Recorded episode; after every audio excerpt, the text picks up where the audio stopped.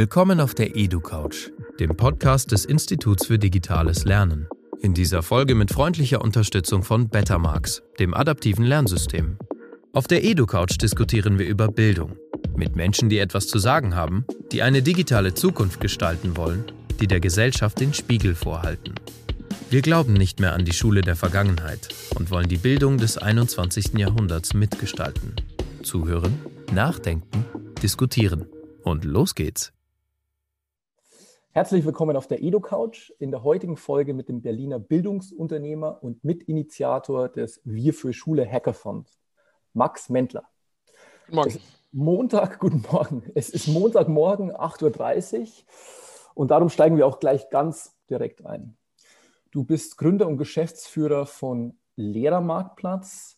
Da hört man immer wieder mal die Kritik, dass man dort für Geld schlechte Arbeitsblätter als PDF kaufen kann. Ich bin ganz bewusst ein bisschen provokant. Und das Ganze sei zudem ein Angriff auf den OER-Gedanken. Welche Vision von digitaler Bildung entspricht deiner Meinung nach euer Angebot? Was hat das mit hochwertiger und disruptiver Digitalisierung von Bildungsprozessen zu tun? Hey, Montagmorgen, du steckst ja gleich voll ein. Voll ein, voll gleich, gleich gut Wette rein. Hervorragend. Ähm, also, wir glauben an Sharing is Caring. Ja, also wenn du, wenn du mich fragst, was hinter Lehrermarktplatz oder jetzt ja Eduki steht, dann ist es der Gedanke, dass ähm, Lehrkräfte sich gegenseitig unterstützen können, wenn sie die digitalen Tools dazu haben, um besseren Unterricht zu machen. Kommt da sofort immer direkt die digitale Revolution raus? Nein. Ist das ein Haufen schlechter Arbeitsblätter, die man ausdrucken kann? Nein. Ja? Das ist irgendwas dazwischen. Da wird das getauscht, was Lehrkräfte selbst produzieren. Und das ist in der Regel besser, ja, wenn ich mich von anderen inspirieren lasse und von anderen gucke, die das gut machen, als wenn ich alles immer wieder selbst neu erfinde. Insofern glaube ich sehr stark dran, dass wir Schritt für Schritt für Schritt gemeinsam mit den Lehrkräften da draußen einen Teil des Unterrichtens besser machen, nämlich die Unterrichtsvorbereitung. Ja, das ist ein kleiner Teil. Unterricht und Schule ist viel mehr als das, aber das ist der Teil, wo wir einen Beitrag leisten können. Aber was wäre die Vision? Wo, wo sollte es mal hingehen, wenn du dir was wünschen darfst? Du sagst, ihr seid irgendwo in der Mitte. Wo wäre sozusagen dann das Ziel? Ich habe zwei Ziele da. Das eine ist, ähm, zum, zum Unterrichtsmaterial selbst. Das Unterrichtsmaterial, was auf Eduki getauscht wird, ist natürlich immer noch sehr stark abhängig von dem, was in den Lehrplänen drin steht. Und in den Lehrplänen steht viel drin, was wir meiner Meinung nach nicht mehr brauchen, ja, was keinen Platz mehr hat in der Zukunft der Schule. Und deswegen glauben wir, dass wenn, wenn die Schule zukunftsgewandter wird, dass dann da auch immer mehr neues Material geteilt wird. Und das sehen wir auch heute schon. Das geht von interaktivem Material, aber vielleicht noch spannender zu Projektlernmaterial, zu selbstbestimmten Lernen, zu den Teilen, die zukunftsgerecht sind an unserer, an unserer Schule. Und davon wünsche ich mir viel mehr. Ein anderer Teil unserer Vision ist gar nicht mal nur der Unterricht, sondern das ganze andere drumherum an Schule. Wir reden oft, wenn wir von Digitalisierung oder Digitalität reden, ähm, von der Unterrichtsstunde oder dem Prozess des Lernens. Es gibt an der Schule aber hinter den Kulissen wahnsinnig viel spannendes Zeugs, was noch im Mittelalter steckt. Und das ist nicht nur die Unterrichtsvorbereitung, das sind die Feedbacksysteme, das sind die Kommunikationssysteme, das sind die Weiterbildungssysteme, das sind die Personalauswahlsysteme an Schulen, wo ganz viel Stift und Papier und Null Digitalität herrscht. Und da glauben wir, können wir als Eduki einen Beitrag leisten. Gleich die nächste Frage an den Bildungsunternehmer. Ähm, wie glaubst du, dass sich das Geschäftsfeld, ich nenne es jetzt mal EdTech und digitale Bildung, in den nächsten Jahren entwickeln wird? Wo liegen da deiner Meinung nach die großen Potenziale und in was würdest du auf gar keinen Fall investieren? Würdest du zum Beispiel jetzt noch in einen der Schulbuchverlage investieren, weil du hier die zentrale Innovation vermutest oder glaubst du, dass es ganz woanders passieren wird? Ähm, also ich glaube nicht, dass irgendeiner der Verlage gerade eine Finanzierungsrunde macht, aber ähm, wenn, dann wäre ich wahrscheinlich der Falsche. ähm, ich glaube, eine Sache, die wir sehen werden in Deutschland, wenn wir endlich mal aufholen, was die Infrastruktur angeht. Und da sind wir ja wirklich nicht mehr zehn Jahre, sondern wahrscheinlich irgendwo zwischen 20 und 30 hinten dran.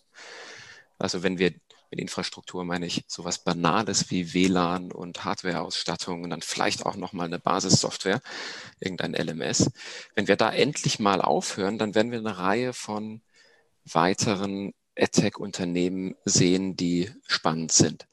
Dann werden wir vielleicht Single Sign-On sehen, wenn es nicht der Bund macht. Dann werden wir vielleicht Lernfortschrittsmessung sehen, wie wir sie in vielen anderen Ländern schon haben. Muss man gar nicht immer nach Amerika schauen. Da reicht auch ein Blick nach Asien oder nach Dänemark. Ähm, und da werden, glaube ich, spannende Softwareprodukte kommen, die aufsetzen auf der Basisinfrastruktur. Und da warten wir alle drauf. Es wird leider auch noch ein paar Monate dauern, ähm, weil dann wird es eigentlich ja erst spannend. Alles, was wir bisher an Digitalisierung ähm, sehen, sind ja langweilige Hausaufgaben der, wir bereiten die Eintrittstür vor und noch nicht das, was eigentlich spannend ist. Ähm, wir gehen einen Schritt weiter. Du bist, wie ja bereits erwähnt, der Mitinitiator des Wir für Schule Hackathons. Wie funktioniert dieses Konzept und was ist der Plan dahinter? Der Wir für Schule Hackathon ist letztes Jahr entstanden in diesem ersten Schock- und Frustmoment der Schulschließung, also kurz nach Ausbruch der Pandemie, mit dem Gedanken, ähm, oh Gott, was machen wir denn jetzt, um Unterricht überhaupt hinzukriegen in dieser Krisensituation? da sind ein paar ganz coole Projekte rausgekommen, da ist insbesondere aber auch viel Vernetzung rausgekommen. Und das hat uns nochmal ähm, dazu inspiriert, dieses Jahr was anderes zu machen. Dieses Jahr soll der Wir für Schule Hackathon eine Vision für die Schule der Zukunft liefern. Das ist eine ganz schön große Aufgabe und ein ganz schön dickes Brett, aber das haben uns damals noch die Frau Hubig und jetzt die Frau Ernst mitgegeben mit ihrer Schirmherrschaft für dieses Projekt, eine Vision für die Schule der Zukunft zu etablieren. Und äh, deswegen haben wir einen wahnsinnig aufwendigen, demokratisch-partizipativen Prozess gewählt. Wir haben ja eine Form der Bürgerversammlung gerade abgehalten, also einen Zukunftsrat, in dem 100 zufällig ausgewählte Schülerinnen, Lehrerinnen ähm, und Eltern und sonstige zusammengekommen sind, um mal so die Eckpfeiler dieser Vision, den, den ersten Draft, den ersten Entwurf ähm, auszudiskutieren. Kannst dir vorstellen, wie das ist, wenn 100 zufällig ausgewählte Leute zusammenkommen. Das ist Hätte eine Vermutung, ja. Ja, das ist Wahnsinn. Aber diesen Wahnsinn braucht's, wenn du an solche grundlegenden Sachen ran willst. Und mit dieser Vision, mit diesem ersten Draft geht's jetzt in den Hackathon, in dem alle aufgerufen sind, da mitzugestalten, entweder an dem Draft zu arbeiten, also noch mehr Kommentare, Stimmen zu diesem Papier oder indem äh, man Best Practices sammelt, von denen es ja etliche heute schon gibt an den Schulen und guckt, wie sie auf diese Vision einzahlen, damit wir dann mit einem Kanon, mit einem Curriculum äh, an Best Practices rausgehen. Denn die Ergebnisse wird sich die KMK anschauen und wird dazu Stellung nehmen. Keine Garantie, dass da sofort Gesetze und neue Lehrpläne draus kommen, aber immerhin eine große Ernsthaftigkeit, sich mit dieser gesellschaftlichen Meinung der Schule der Zukunft auseinanderzusetzen. An der Stelle muss ich jetzt trotzdem nochmal kritisch vielleicht auch nachfragen. Also ich, ich mag die Idee absolut, aber was erwartet euch tatsächlich von diesem Hackathon? Weil alle Informationen zu hochwertigen, nachhaltigen und auch digitalen Lernen liegen doch seit langem, teilweise seit Jahrzehnten vor. Also wir haben meiner Meinung nach damit kein Erkenntnis, sondern ein Umsetzungsproblem. Und euer Plan sieht jetzt irgendwie vor, den gleichen Leuten und Institutionen, die seit Ewigkeit jede innovative Entwicklung aus politischen Gründen oder aus bürokratischer Bräsigkeit ausgebremst haben, nochmal weitere Informationen vorzulegen, die diese dann zu einem Umdenken bewegen sollen. Also was war, war dir ganz konkret von der Aktion, dass die Kultusminister der Länder ihre Lehrpläne in den Reißwoll schieben, das Notensystem aufgeben, den Föderalismus beenden, flexible Lerneinheiten einrichten, in Virtual Reality Anwendungen investieren und den Schulen umfangreiche pädagogische Freiheiten geben. Also ich sehe so ein bisschen die Diskrepanz zwischen Wissen und Umsetzen sozusagen. Genau. Und alles, was du gerade gesagt hast, klingt super. Würde ich gerne sofort jetzt hier mal digital unterschreiben. Ähm, genau, wir haben kein Erkenntnisproblem, sondern ein Umsetzungsproblem. Genau, wir müssen nicht alles neu erfinden, sondern wir müssen uns überlegen, wie wir grundlegend an die Pfeiler von diesem System rankommen, damit das, was seit Jahren und Jahrzehnten auf dem Tisch liegt, endlich mal passiert. Und ich denke, da gibt es mehrere Antworten drauf. Das eine ist, solche grundlegenden Veränderungen an einem System, die passieren in Wellen. Und das Gefühl ist, die Zeit ist überreif für diese nächste Welle, für dieses Update. Ähm, das ist mal das eine. Das zweite ist, ähm, ganz viel von dem, was du gerade angesprochen hast, das verkämpft sich in den letzten Jahren gegen das System. Das reibt sich auf. Und obwohl es richtig ist, kommt es nicht in die Breite. Und das, was wir für Schule will, ist die Breite zu schaffen, die Aufmerksamkeit zu schaffen. Wir für Schule will nicht neu erfinden, sondern will ähm, eine Plattform sein, die Gehör schafft. Und das ist ja das Tolle dran, dass ja, bei der Eröffnungsveranstaltung am 14. sind live die Bundesbildungsministerin Frau Kadicek und die Präsidentin der KMK Frau Ernst dabei. Das passiert nicht jeden Tag, ja, dass so eine Aufmerksamkeit und so ein Miteinander da ist. Und wir hoffen sehr, dass eben diese Plattform all den Initiativen helfen kann, die seit Jahren kämpfen. Wir sehen uns überhaupt nicht als irgendwas, was nochmal was Neues nebendran setzt oder gar gegen diese Initiativen kämpft, sondern hoffentlich ein Wegbereiter ist, dass endlich umgesetzt wird. Was wäre denn die nächste in Anführungszeichen Eskalationsstufe, wenn man herausfindet, dass wieder mal nichts dadurch passiert ist? Besetzung eines Kultusministeriums oder wie, wie, was, was wäre der nächste Schritt? Was müsste man tun, um ein, ein, ein Tick nachdrücklicher zu werden? Also, die Währung der Politik ist, dass gesehen wird, dass was getan wird. Hm. Ja, also das, das politische Geschäft funktioniert mit Aufmerksamkeit.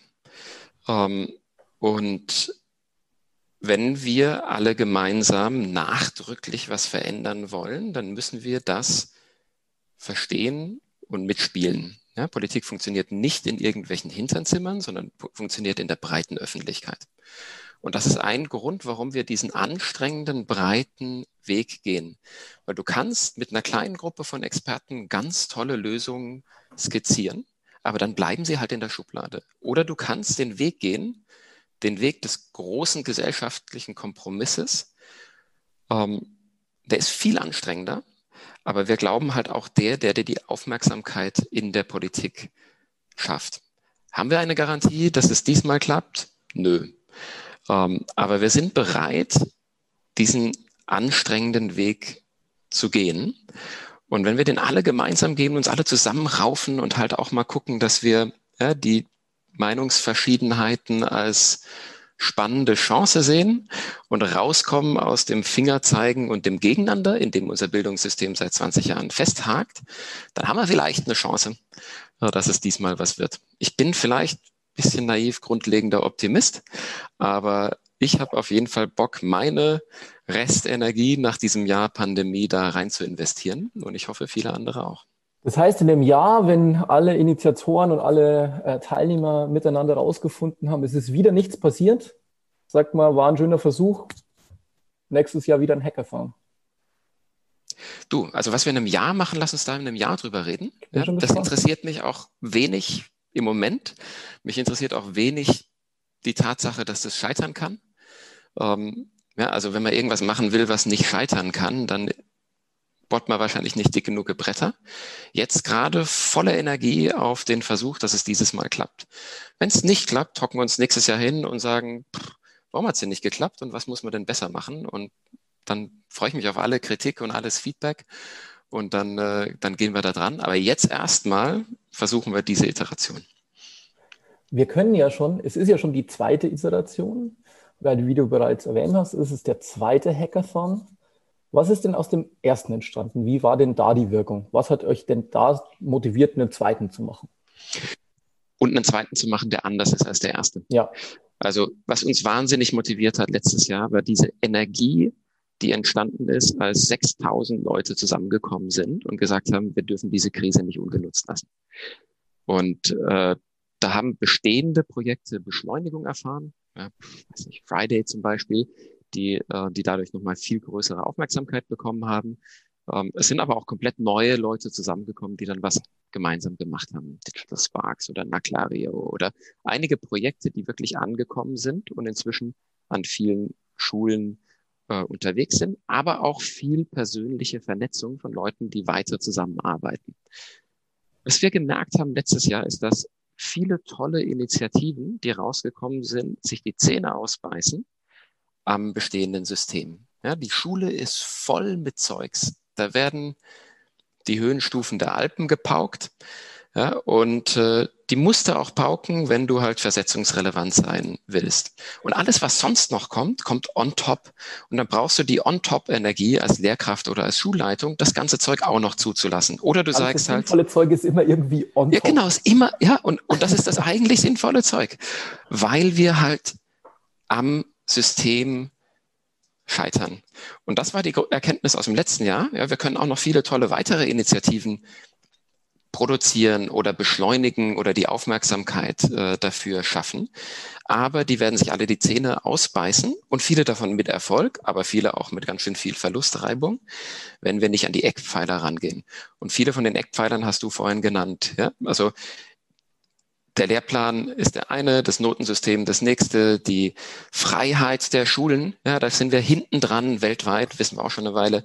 Ähm, dann vielleicht auch gegen, im Gegenzug mehr, mehr Transparenz darüber, ja, mehr, mehr auch Datentransparenz, was denn gut läuft. Da müssen wir auch mal ein bisschen über unsere Ängste und Schatten springen in dem Bereich. Ähm, und das ist die, die Änderung. Ja, deswegen hätten wir es vielleicht auch nicht unbedingt Hackathon nennen müssen. Das ist ja auch eine Bürgerversammlung mit einem Aus-Hacker-Dings, you name it. Ähm, ist uns auch ein bisschen wurscht, was die Begriffe sind. Ähm, das ist schon anders dieses Jahr als letztes Mal. Ja. Ich, ich, würde mir ein bisschen wünschen, dass ihr sehr deutlich seid in eurer Veranstaltung, weil ihr Leute vor euch sitzen habt, die ja je, gegen jede Erkenntnis dieses System trotzdem weiterfahren. Ich glaube, man muss nicht mehr zu nett sein, sondern man darf auch mal deutlich sein. Das wäre meine Anmerkung dazu. Trotzdem gleich Überleitung. Letzte Frage. Ganz ähnlich, oft auf der Edu-Couch.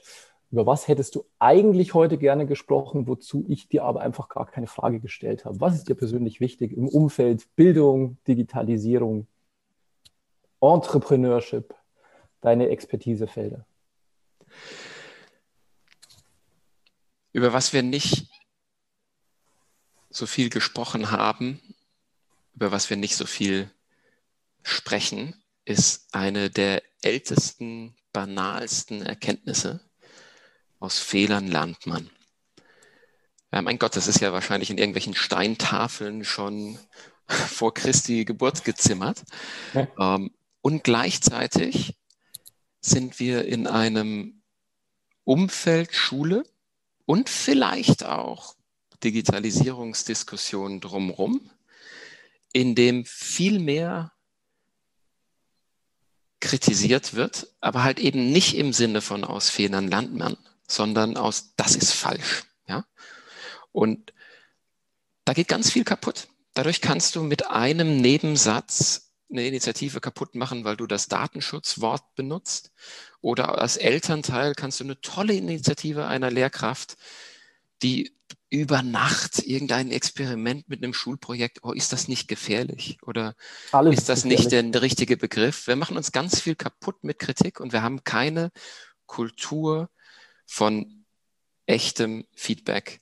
Unsere Lehrkräfte kriegen zu wenig. Ähm, ich persönlich als, was heißt, weiß nicht, wie du es vorhin genannt hast, Bildungsunternehmer oder sowas, äh, kriege zu wenig gut gemeintes Feedback. Ähm, Feedback, ja da, da sprechen wir das nächste Mal noch viel intensiver drüber.